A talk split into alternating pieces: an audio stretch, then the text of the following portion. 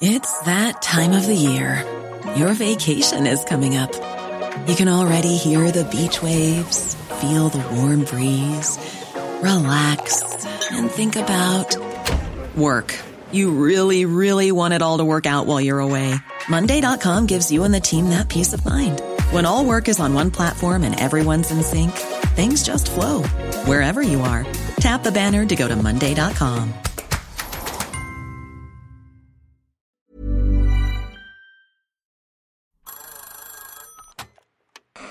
Hola. Hola. Hola. Hola, hola. ¿Estás ahí? ¿Quieres saber lo que está pasando en tu país y en el mundo en pocos minutos? Te lo cuento.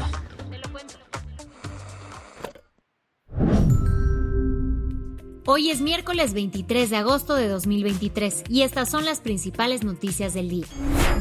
Te lo cuento. La Suprema Corte de Justicia permitió que el gobierno de Coahuila frene la distribución de los libros de texto gratuitos de la SED. Este estira y afloja educativo empezó el 16 de agosto, cuando el titular de la Consejería Jurídica del Gobierno de Coahuila presentó una controversia constitucional contra los nuevos libros de texto gratuitos. ¿Su argumento? Que la Secretaría de Educación Pública violó la Constitución al imprimir y distribuir los libros antes de presentar los planes de estudio.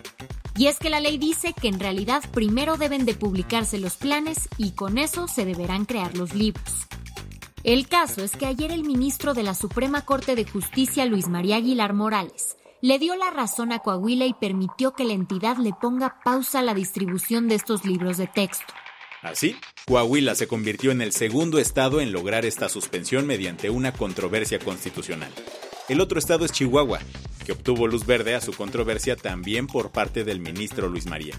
Eso sí, no pasó mucho tiempo para que Luis María Aguilar sintiera las consecuencias de haber otorgado estas suspensiones.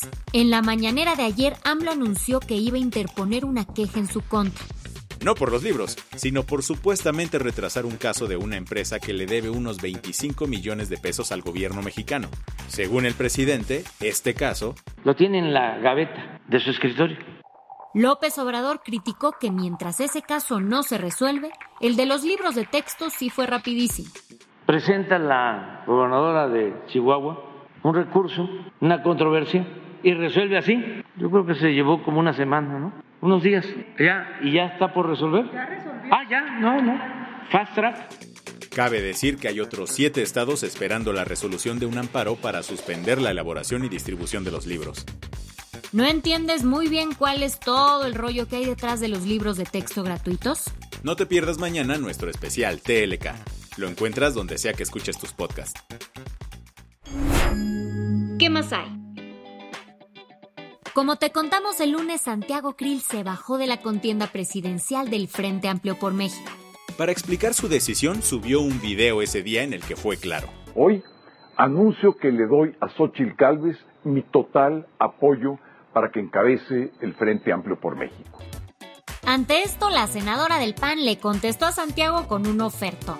En un video que subió ayer, Xochitl respondió el gesto de Krill con esto. Santiago y yo somos grandes amigos y reconozco en él a un hombre generoso y de palabra.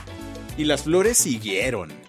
Por sus convicciones y congruencia, hoy quiero invitarle a que si soy la coordinadora de este Frente Amplio por México, camine conmigo a mi lado y sea mi coordinador general en todo lo que viene. O sea que si Xochitl Gálvez consigue ser la candidata presidencial de la alianza opositora, quiere que Santiago Krill sea su coordinador de campaña. Luego, luego, Santiago aceptó la invitación, escribiendo en redes que sería un honor. Pero las invitaciones de Xochitl no se quedaron ahí. También sugirió que si Marcelo Ebrard pierde la encuesta interna de Morena y ella gana la suya, le ofrecería unirse a su equipo. Mencionó que lo haría en parte para consolarlo, pues cree que Claudia Sheinbaum será la corcholata ganadora y siente que a Marcelo le jugaron chueco. Las que tienes que saber. El rey Felipe VI de España propuso como candidato a la investidura presidencial a Alberto Núñez Feijó. Él es líder del Partido Popular y no lo pensó dos veces, pues aceptó el encargo. Pero, ¿de qué va esto? Como en las elecciones pasadas nadie consiguió la mayoría parlamentaria, ahora los partidos deben buscar alianzas para formar un gobierno de mayoría. El Partido Popular fue el más votado, así que el rey decidió que Núñez Feijó sea el frontrunner para intentar formar un gobierno. Esto no quiere decir que ya vaya a sustituir a Pedro Sánchez como presidente, pues aún tiene que lograr los pactos necesarios para conseguir una mayoría. Con la ayuda de civiles, el ejército de Pakistán rescató este martes a seis niños y dos adultos que estaban atrapados en una cabina de teleférico en una pequeña comunidad de la región montañosa del país. Las ocho personas iban caminando a la escuela el lunes, cuando el cable del teleférico se rompió, dejando la cabina colgando unos 275 metros de altura. Tras una operación de rescate de casi 20 horas que involucró helicópteros y tirolesas, todos fueron rescatados sanos y salvos. Desde el sábado, los incendios en el norte de Grecia han arrasado con más de 40.000 hectáreas de bosques. Para este martes, las autoridades encontraron los cuerpos carbonizados de 18 migrantes en la provincia de Ebros, cerca de la frontera con Turquía, aunque varios medios reportan al menos 8 cuerpos adicionales. La situación está lejos de ser controlada, pues hasta ayer por la noche aún había 14 focos de fuego activos en el país. Al menos seis países han mandado ayuda a través del Mecanismo de Protección Civil de la Unión Europea. Por fin la espera terminó. Mañana arranca la gira de Taylor Swift en México. Desde ayer se desató una ola de memes y rumores que señalaban que la cantante había llegado al país desde el martes. La info no está confirmada, aunque la emoción ya está al mil. No solo entre Swifties, pero también en la economía. La Cámara de Comercio, Servicios y Turismo de la Ciudad de México estimó que The Eras Tour dejará una derrama de 1.012 millones de pesos en la ciudad. Este boost económico solamente es por reservaciones de hoteles, restaurantes, vuelos y merch del artista. La del vaso medio lleno. En el zoológico de Bright, en Tennessee, nació una jirafa que no tiene líneas ni manchas en su cuerpo. Es completamente café. Este pequeño mamífero es considerado por los expertos del zoológico como la jirafa más rara, pues no hay registro de ninguna otra como ella en el mundo. A todo esto, ¿sabías que la población de jirafas ha disminuido en 40% durante las últimas tres décadas? Por ello, el zoológico espera que la pequeña jirafa haga reflexionar a la gente sobre la conservación de esta especie. Para esto, incluso invitó a sus visitantes a ayudarles a elegir el nombre de la jirafa bebé.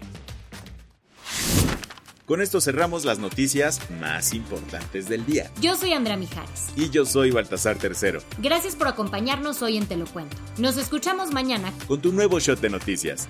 Chao.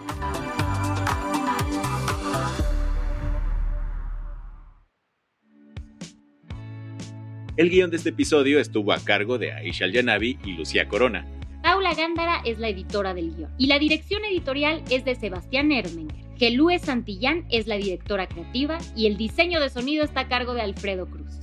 ¿Quieres estar al día? Nos encuentras como arroba te lo cuento en Instagram, TikTok, Snapchat y Twitter. ¿Te preocupas por tu familia? Entonces, ¿por qué darles solo huevos ordinarios cuando pueden disfrutar de lo mejor? Eggland's Best, los únicos huevos con ese delicioso sabor fresco de granja, además de la mejor nutrición, como 6 veces más vitamina D, 10 veces más vitamina E y 25% menos de grasa saturada que los huevos regulares, además de muchos otros nutrientes importantes. Así que, dales los mejores huevos. Eggland's Best, mejor sabor, mejor nutrición, mejores huevos.